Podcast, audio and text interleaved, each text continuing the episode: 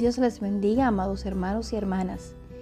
Nuestro Señor Jesucristo sea bendiciendo y añadiendo paz a cada uno de nosotros.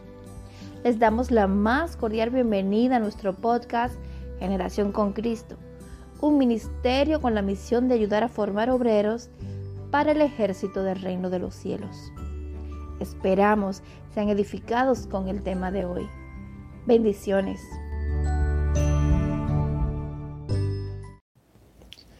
Saludos y bendiciones. Sean bienvenidos a un nuevo capítulo de este su podcast Generación con Cristo. Mi nombre es Vladimir Baez y hoy vamos a continuar esta segunda temporada donde estamos expandiendo más de este tema que tratan de las parábolas del reino de Dios. Estas enseñanzas son la columna de los creyentes y discípulos de Cristo por eso debemos conocerla, debemos vivirla, ponerla por práctica. Es un mandato para todos nosotros que decimos que pertenecemos a esta generación con Cristo. El título de esta enseñanza es Parábola del grano de mostaza. Así que como siempre te pedimos que si tienes tu Biblia a mano, la busques y pueda ir confirmando cada una de las citas que vamos a ir viendo para que puedas comparar si lo que estamos enseñando está de acuerdo a la palabra de Dios.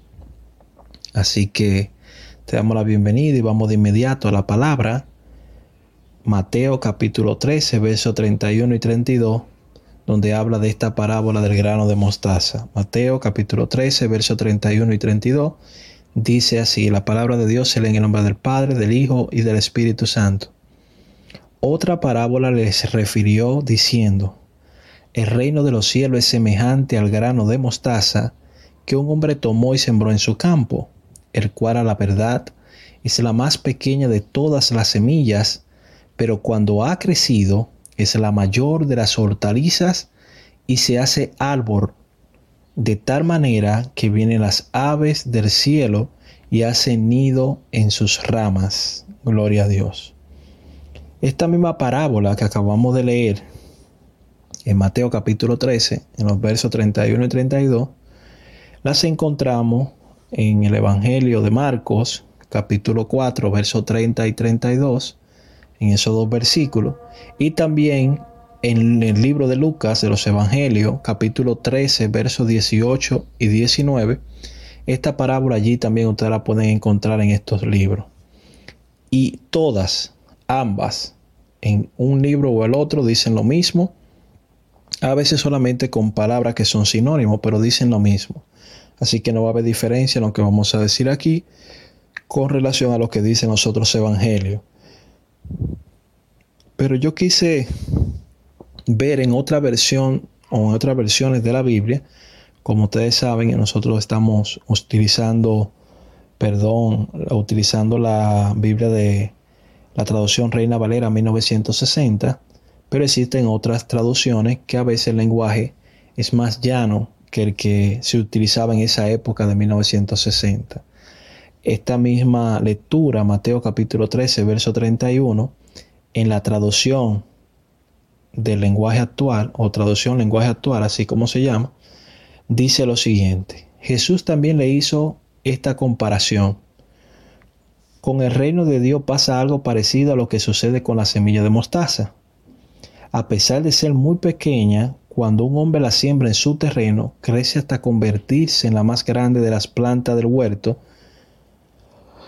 y llega a ser tan grande como un árbol y hasta los pájaros hacen nido en sus ramas nos está enseñando Jesús que esa maravillosa transformación que hace la semilla de mostaza, siendo la más pequeña de todas las semillas, logra ser tan grande y convertirse en un árbol.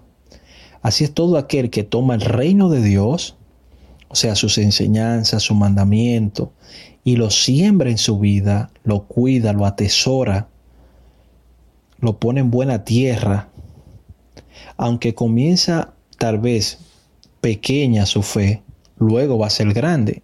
Y vendrán personas y se acercarán a ti para ver tu madurez y desearán estar cerca de ti.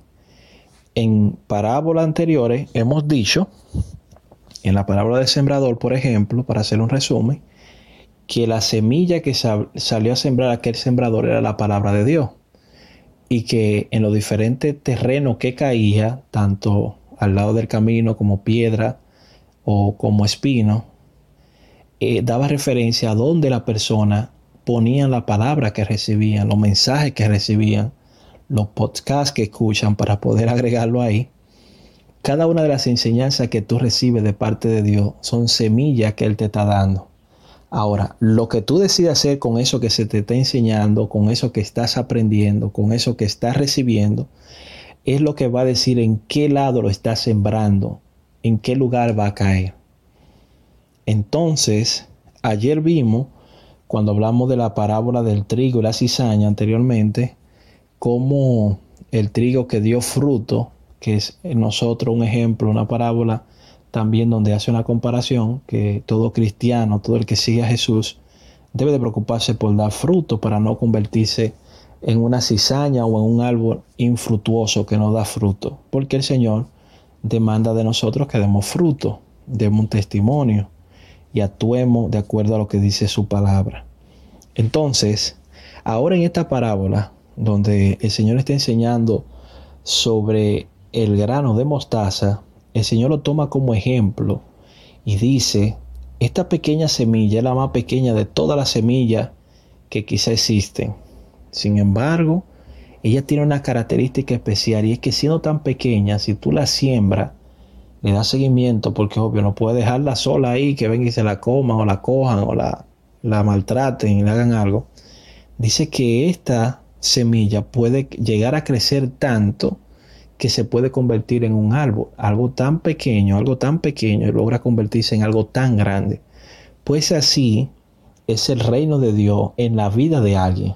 Quizá llega de manera muy pequeña, quizá tú no conoces muchas cosas del reino, quizá tú no entiendas muchas cosas, quizá tu fe no sea grande, pero si lo atesora y lo pone en un buen lugar en tu corazón, si lo entra en ti y lo deja crecer, si lo cuidas, si lo atesoras, si te preocupa por cuidarlo, por vivirlo, va a ser tan grande como tú no te imaginas. Esa es la enseñanza de esta semilla de mostaza que debemos aprender. Gloria a Dios. Te damos gracias, Señor, por ayudarnos.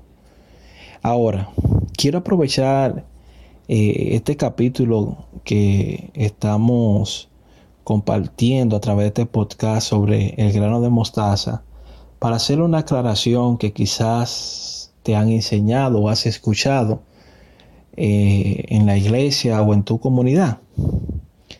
Hay muchas iglesias que han frustrado la fe de los hermanos repitiendo la palabra que Jesús dijo, pero fuera de contexto con el tema del grano de mostaza. Permíteme decirte de dónde. En Mateo capítulo 17, verso 19 al 20, dice, Viniendo entonces los discípulos a Jesús aparte dijeron, ¿por qué nosotros no pudimos echarlo fuera? Jesús le dijo, por vuestra poca fe, porque de cierto os digo que si tuvierais fe como un grano de mostaza, diré a este monte, pásate de aquí allá, y pasará, y nada os será imposible. Esta historia es muy conocida y muy predicada en las iglesias, que trata de un padre desesperado porque su hijo es atormentado por un demonio que de pequeño ha intentado matarlo. Él lo llevó a los discípulos de Jesús, ellos no pudieron hacer nada y cuando llega Jesús los reprende primero a ellos y luego reprende al espíritu que estaba en, en el joven y le dice que ellos tenían poca fe.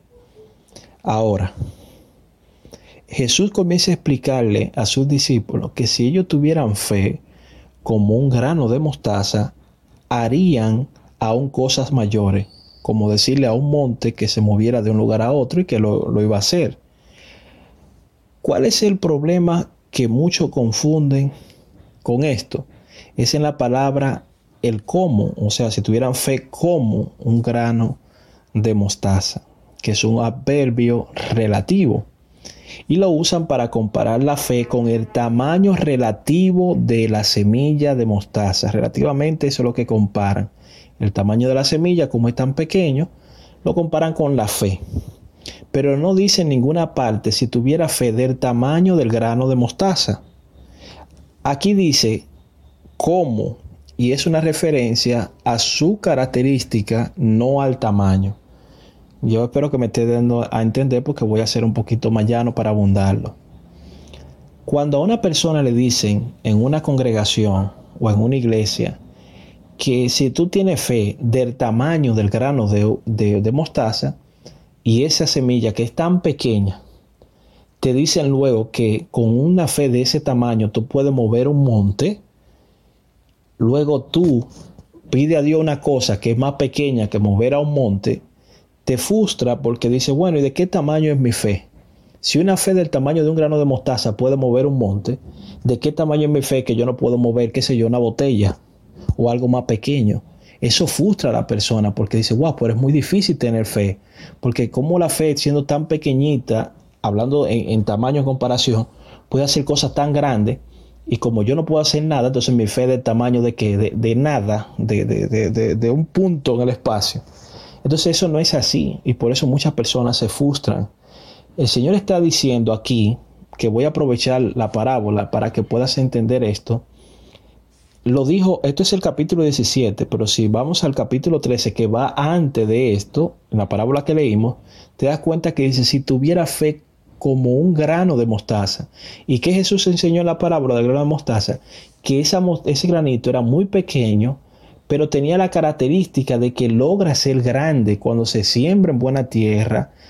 Ella logra hacerse muy grande. O sea, está diciendo más adelante, si ustedes tuvieran fe como hace ese grano de mostaza, que no le importa que sea pequeñito, pero cuando cae en tierra, Él sabe que va a ser grande. Si nuestra fe dentro de nosotros aunque fuera muy pequeña, nosotros confiáramos en lo que puede hacer, hasta donde puede llegar, entonces nosotros podríamos ver la mano de Dios obrando conforme a la voluntad de Dios. Eso es lo que nos enseña Jesús cuando nos dice si tuviéramos fe como un grano de mostaza, si nuestra fe fuera como la característica que tiene el grano de mostaza, siendo tan pequeño, llega a ser muy grande. Quizá no tenga vida propia la semilla, pero si la tuviese, la semilla cree que ella va a ser grande como un árbol. Entonces nosotros debemos creer en la fe que tenemos, que Dios puede hacer grandes cosas y ahí es cuando se manifiesta.